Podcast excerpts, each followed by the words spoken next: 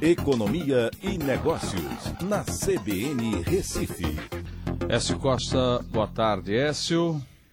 Boa tarde, Aldo. Boa tarde, ouvintes da CBN. Você viu aí a reação da China, Écio?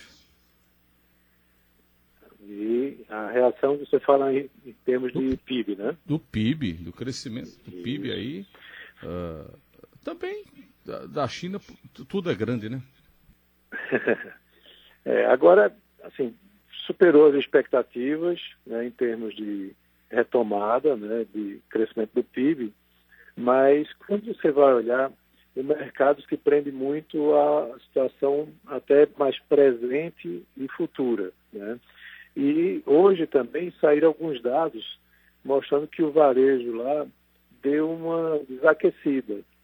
Então, somando essa informação é, com outras informações aí, né, de meio, meio que de ressaca desse crescimento que houve das bolsas internacionais nos últimos dias, aí você tem uma correção, né, tanto nas bolsas lá fora, como aqui também no Brasil. É, aqui está com essa queda de, no momento de 1,37%, 1,37%, mas interessante que é, se mantém no patamar acima dos 100 mil pontos. Né? Está servindo como uma barreira inferior né, para que é, não caia mais que isso, que é um bom sinal né, de recuperação da Bolsa Brasileira. Uhum. É, é, todo dia a gente tem que acompanhar né, notícias positivas e negativas aí, como que elas vão se entrelaçando. Uhum. Vamos lá. Uh, essa semana até eu fiz um debate aqui sobre reforma tributária e a gente falou muito dessas questões políticas, se vai, se não vai. O Paulo Guedes, ministro da Economia, uh, já está falando, dizendo que a questão é política, está querendo defender o, o, o, imposto aí. Enfim, essa coisa vai travar ou vai sair, hein, Écio?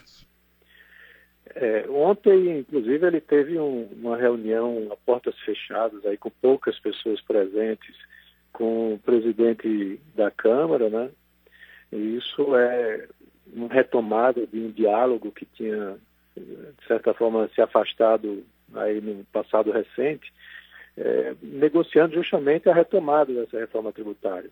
Há também aí nessa negociação com o Centrão que o Bolsonaro tem feito, é, uma tentativa de colocar de volta a antiga CPMF com outro nome, né, como Imposto de Transações Eletrônicas, é, de 0,2%, é, que ele tem defendido muito. O Marcos Sintra perdeu seu emprego no ano passado por conta disso, mas é, o desejo de implantar esse imposto permanece. Né? Qual é a justificativa de Paulo Guedes? Né? De que, ao colocar esse imposto, ele pode promover reduções, por exemplo, na carga tributária que incide sobre a folha permitindo aí que as empresas possam contratar mais e o impacto sobre a sociedade seria muito menor porque seria diluído né, com um percentual muito baixo.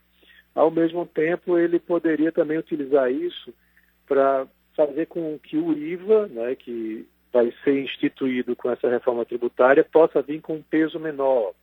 E também promover uma redução no imposto de renda, né? ou seja, tirar de um para pôr em outro. Né? Essa é a justificativa. O fato é que estados, principalmente, têm reclamado muito que os negócios que são feitos pela internet, aí você tem um ICMS, ele termina não sendo recolhido em alguns casos. E aí você é, termina com um imposto como esse passando a ter um recolhimento né, de transações que hoje não são contabilizadas para que haja um aumento de arrecadação. É muito polêmico, né? E qualquer imposto novo, muita gente já fica muito preocupada porque a nossa carga já é muito elevada, né? É, não dá mais, né, para pagar. O problema não é pagar, o problema é que a gente não recebe. Tchau, Écio. Até amanhã. Um abraço a todos, até amanhã.